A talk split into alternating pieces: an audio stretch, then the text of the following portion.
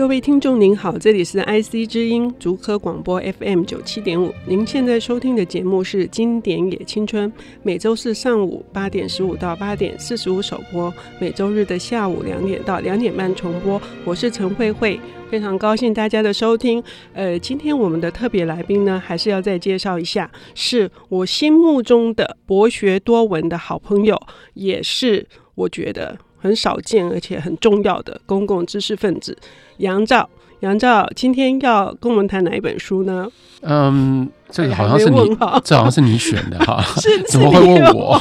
我们要今天要来介绍日本的小说家，日本大正时代最了不起、最重要的小说家芥川龙之介，然后。我记得芥川龙之介是你先提的，我可不可以反驳一下？我可以反驳一下，因为你说你要谈三岛由纪夫的《天人五帅》。好，对，因为你你你驳回了我，我说要谈三岛由纪夫，所以你就就你就不得不找出芥川龙之介来。好，这个作家太特别了，因为他可能在日本文坛上面应该是独树一帜，而且是应该是没有人的风格是可以跟他比拟的。有人说他是鬼才，而且这个“鬼”字好像离不开他啊。什么他的文章鬼气森然呐、啊，或者是说他是一个，他甚至他有一个别号叫做“我鬼”，到底是怎么回事？呃，这鬼气森森，这个啊，应该这样讲了。我我会从我读芥川龙之介的方法，会是从他的那个背景来理解。当然，第一个。芥川龙之介很明显的是有精神疾病了，包括他到了三十五岁的时候，他自杀，然后他那个自杀前后的，依照今天的那个精神医学的角度来看，我们可以清楚的了解，他是很早的时候他的精神就有 disturbance，所以这个我想，这个是当我们在讲到鬼气，就是说，例如说他对于人世间的那种强烈的悲观的看法。这其中的一个来源，这恐怕也是他是家族性的遗传疾病。他妈妈就是，对，他妈妈是在他生下来七个月之后就疯了，是，然后他就被送到他妈妈的娘家，而且后来被正式收养为养子。可是，就是他挂舅舅的姓。对对，这件事情是他的阴影。就是他一辈子好像都很害怕自己会步上他妈妈的后尘，而且他的那个另外一个很重要的因素，他他所处的那个时代，我们说他是日本大正时间最重要最重要的小说家，而且大概也很少有人在这个生平的活动上面跟那个年号符合的这么好。他应该就是大正二年发表了他第一篇重要的这个出道的成名作。然后他去世的时候，就是昭和刚刚开始的时候，所以他主要的活跃的时间就是在大正年间。嗯，那大正年间最大最重要的特色就是日本高度的欧洲化、西化，是，然后受到德国强烈的影响。那当然不止德国，包括德国跟法国。芥川龙之介，你如果读他的作品，这样一路整个读下来，不要光是只是读。后来很流行的几篇时代小说，例如说手之中啦、罗生门啊，或者是地狱变。如果不只是这些，我们看其他的小说的话，你会清楚知道，真的对他影响最大的作家跟作品应该是尼采。所以他写过很多跟尼采有关的文章，然后他大量的运用尼采式的那种格言放在他的小说作品里面。那那个尼采所给予他的冲击，大概跟他的精神疾病，在我看起来是同等重要。包括我们今天如果说要谈《地狱变》，《地狱变》里面其实也是接触到一个不应该是那个日本历史或日本平安朝会有的一种主题，就是人如何超越自己，人如何有那样的一个强烈的冲动。他越是知道有些什么样什么样的能力在他身上是没有的。他越是要超越自己，付出任何的代价，嗯，他都愿意要这样去追求。这不太是传统日本的态度，这就是那个尼采所说的 Übermensch，超人的基本的精神。超人不是那个在天上是有个披风，内裤外穿飞来飞去的那样的人。尼采的超人其实就在指出，人最悲哀、最可怕的。是依照自己的限制而活着。是我到底我的这个具体的条件给我一个什么样的生命，我就这样活着。人如果不能意识理解，同时努力去超越自己自身的限制的话，依照尼采的看法跟说法，你根本不值得活的。特别是对一个创作者而言，就是说，创作者怎么样去把握他所要表达的他自己的艺术境界。所以也有人说，芥川他的一个特色是他永远在抓住人生这个呃刹那之间的闪光也好，或者是说就是那一瞬之光瞬间的一个感动也好。那我不知道这个是不是他。这么短的生命里面，就是三十五年，能够大量的创作，而且他的作品大部分是短篇小说，是不是跟他这样子的一个一直在努力的以一个很片段的东西去达到他自己要的这个呃生生命境界的高度也好，或者是艺术的追求也好？我会从两个方向来看，我觉得第一个是他承袭了日本传统的美。那个物质哀的传统，然后清楚的感觉到，所有的事物最美的地方在于它会消逝。是，如果事物不会消逝，我们就不会武装我们自己的所有的感官来感受到它的美。嗯，那所以他非常擅长于去捕捉那个瞬间的东西。像我很喜欢的他的一篇作品叫《阿呆的一生》，或者是《笨蛋的一生》，那个其实是个。自白性的一个作品，里面有一句话就在讲他在雨中看到那个电车走过去，那个电车因为下雨，然后因为摩擦，一刹那之间闪出那个紫色的光，他就说那个光是就算用生命的一切去换，都应该要予以把握的。当然那个光之所以会让你觉得你用愿意用生命一切去掌握或者去去追求，正就是因为它不会长留。那这种他的这种意识又跟嗯十九世纪的西方的浪漫主义的传统又刚刚好可以清楚的嫁接上，嗯，但是我想这是一个一个面向。那另外一个面向是什么叫做艺术？什么样叫做创作？嗯，我觉得对芥川龙之介来讲，他比在他之前、在他之后的日本的作家更清楚。嗯，所谓这我为什么我一直一直提说他受到尼采的影响，因为创作是人。最有可能可以超越自己限制的一股力量或一种行为。嗯，当你作为一个艺术家，当你深陷进入到这种创作的那个状态底下，你就不再是你自己，所以你就从那个平庸平凡的日常生活当中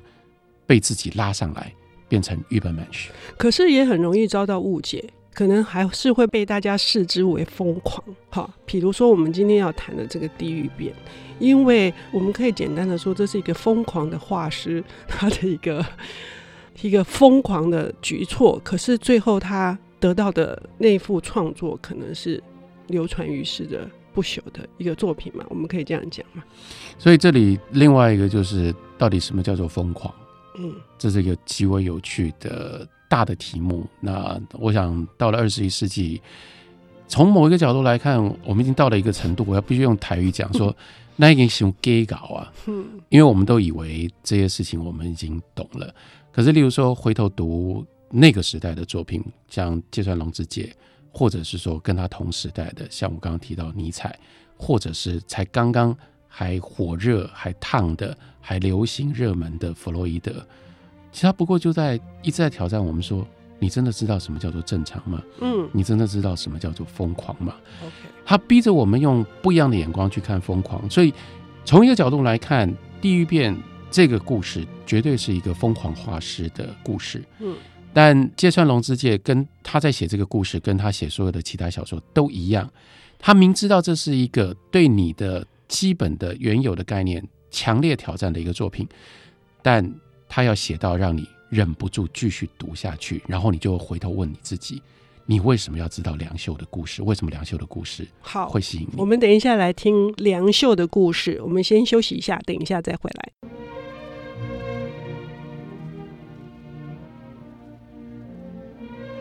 欢迎回到 IC 之音竹科广播 FM 九七点五，现在进行的节目是《经典也青春》，我是陈慧慧。今天的特别来宾是杨照，杨照来跟我们谈芥川龙之介的《地狱变》，这是一个疯狂画师叫做梁秀，他的一个追求艺术的故事。那么是怎样个疯狂法呢？我想这里面一个核心的观念，在我们不破坏还没读过的读者呃阅读的乐趣的情况底下，大概可以举几件事情。第一件事情，我想最关键的是我们如何呈现地狱。我想在现在更年轻的一辈，可能不见得他们有这种经验，但是例如说在年纪大一点的人，我们在那种丧事的环境里面，曾经看过那个地狱图，阿鼻地狱，就是地狱图里面啊，有些人在那里被怎么样怎么样怎么样的，那你可以回头想一下说，说如果那是地狱的话，那种地狱那样的 representation 会留给你关于地狱什么样的印象？那你更进一步的是说，如果我不是只是要让你留下印象，地狱是什么，而我要让你感受地狱，所以这个梁秀他在这个小说里面碰到的最大一个挑战，他要超越自我，作为一个艺术家，作为一个创作者，他要呈现地狱，他要呈现如同地狱一般的那个景象，这是他作为一个画师，呃，一个画师要画任何我们看得到、别人都可以看得到、别人都可以感受到的东西。对他来讲，这当然不是 Übermensch，这就是我们作为一个画师，别人都会的。所以他去追求一个那么困难，而且是那么样有争议性的。你如果要呈现地狱，你要呈现到如同地狱真的就在你身边的时候，你要有一种什么样的恶魔的力量，或者是恶魔的眼光。你才做得到这件事，所以我想，这个大概是这个小说这个故事的其中的一个很多很重要的一个主轴。这个想法挑战者梁秀，那付出多大的代价，让你可以把你心目中的地狱图画出来？你愿意付？那在这个里面，另外作为一个小说家，我就说他真的不是在写一个嗯呃历史小说，他不是在写那个平安朝的历史，他写非常现代的东西。是这里面除了有这个画师梁秀之外，还有另外一个挂着梁秀名字的，你要不要讲？OK，是一只猴子。嗯、这一只猴子呢，是呃一开始的时候是这个梁秀是为一个主公服务的。那这个呃这只猴子是一开始是因为他非常的调皮捣蛋，那也主要的原因是因为他实在是梁秀本身是一个。其貌不扬，而且应该说是一个很丑的、一个丑陋的，然后干瘦的，完全不讨喜的一个一个人物。所以呢，因为大家都很讨厌他，觉得他猥琐，他有很多的那个坏的脾气跟习性。芥川龙之介用了很多的形容词来说他贪婪、懒惰，或者是说他有各式各样的恶性。所以他们就为了要取笑他，就把那个猴子就叫做梁秀。那事实上，那个呃，叫他元秀，等于是猴子秀的这个意思哈。这样子，嗯、私底下就是故意用这个大声的去呃叫这个名字来讽刺梁秀，可见的梁秀是一个多么不讨人喜欢的一个一个典型的人物。他那个芥川为了铺陈，他怎么样去画这个地狱变？像刚杨照说的。他说他是一个没有看过的东西，他就没办法画的嘛。所以呢，他要画一个另外一个寺庙里面的这个五趣生死图的时候，这个家伙他居然是会坐在路边观察、直视着已经发臭的腐尸的，巨细靡遗的去描绘这个史诗上面所有的各式各样的这些可怕的腐败的情况。不过据说芥川龙之介自己干过这个事，然后我们不止在《地狱变》里面看到他写梁秀这样子注视着腐尸，他的另外一边很重要的作品，但经常被误会，因为被黑泽明拍成电影之后，就把那个内容整个混淆了。就是他的《罗生门》，生门就是说《罗生门》的故事主要也是在一堆尸体当中所发生的那个非常非常